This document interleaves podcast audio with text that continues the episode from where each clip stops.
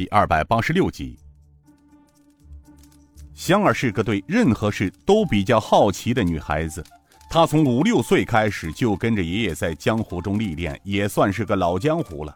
然而说到鬼的事情，她却显得兴趣十足，没有丝毫害怕之意。她拉着尹建平的手：“平儿哥哥，你说这世上真的有鬼吗？”尹建平道：“我也不知道，不过经常听人提起过，八成是有的吧。”平儿哥哥，你说刚才那声惨叫是鬼在叫？还不知道，我也是第一次听到。不过的确是一个女孩子的声音。如果我没有判断错的话，这惨叫声是来自后院的一外墙上。我们过去看看，不就知道了吗？好啊，我也去。马莹莹道：“香儿，孩子家家的，你跟你平儿哥哥去干什么？”你不是说肚子饿了吗？快过来吃点干粮，垫垫肚子。香儿道：“不嘛，莹莹姐，我就要跟着平儿哥哥去看看嘛。”高怀文道：“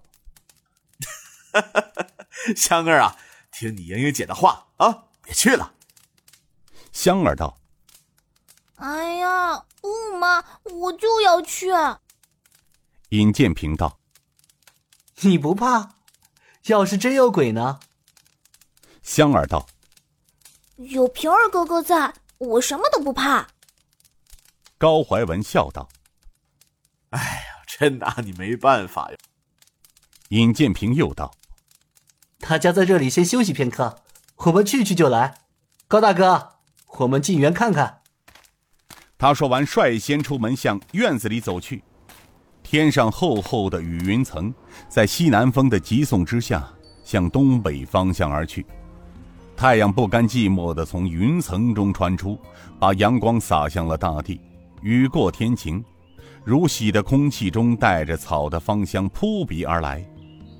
院中可能是长久没人走过，被烧过的正房地上一片炭黑瓦砾，碧绿的青草从瓦砾中生长出来。肆无忌惮地侵蚀着这片土地。尹建平带着香儿和天王四星来到后院，在一池塘边站了下来。高怀文道：“七年前我们来的时候，还在这里住过几天。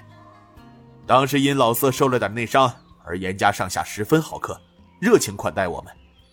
依稀记得，这正房后的东西两面是主人住的，南边是厨房和仓库，北边是客房。”都烧成这样了，这里到底出了什么事儿啊？尹建平道：“我也想知道。哎，高大哥，您刚才说东西两房是主人住的？”高怀文叹声道：“哎，是啊，你看，西面正房是严老太爷两位老人，还有四个丫鬟住的；正东房是严庄主夫妻和三个孩子住的。”严庄主膝下有两个女儿，一个小儿子。七年前我们路过这里的时候，那男孩只有两岁左右。大女儿严娥年纪也就十五六岁，二女儿严平也就香儿这么大。唉，可惜了呀！一阵深深的叹息，在空旷的院子中回荡。哎，大哥，你看，怎么只有两种大坟？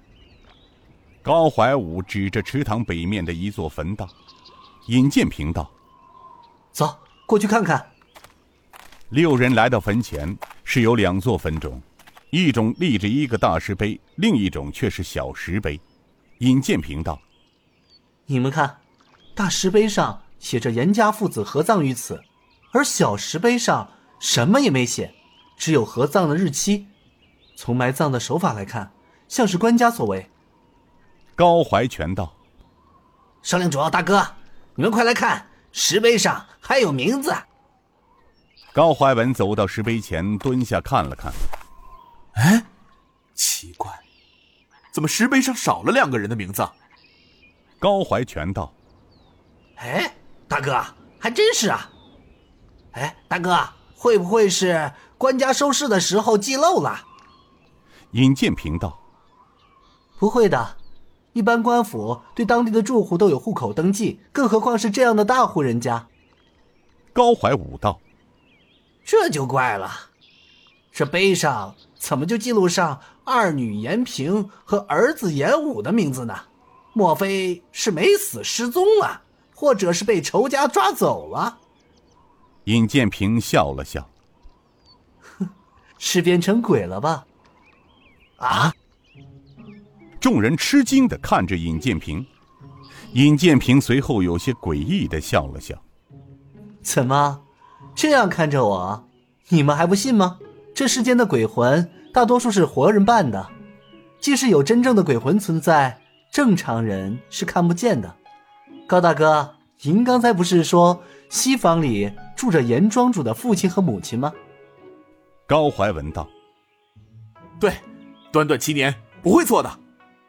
尹建平点了点头。你们看看，这西厢房与东南的房子有何不同？四人看了看其他三兄弟，都摇了摇头。而高怀全道：“大都差不多吧，都被火烧了。”高怀文道：“啊，少领主就是和我等不同，有着非常人一般的洞察力啊，是有些不同的。”从西房门口到二楼的楼梯间，有被大火烧过的那段。虽然看上去已是一栋西房，却不同的是，它们虽是互相连通的，但是房子有两面厚厚的山墙隔断。虽然整座厢房都被烧过，而楼梯间却是完好无损呐。高怀武道：“哟，少令主，莫非这楼梯间有名堂？”尹建平笑道：“你说呢，高大哥？”你们注意到坟前没有？这些烧过的钱灰并不是一次烧的。如果是六年前烧的，那么六年的风吹雨淋还会在吗？而这些钱灰大概是冬至前后烧的。由此断定，严家并没有死绝，而是有人逃过此劫。换句话来说，活着的人就藏在这里，而且还经常出来活动。他的目的。是不想让他人进来，所以装神弄鬼的吓人。殷建平说到这里，又再次陷入了沉思。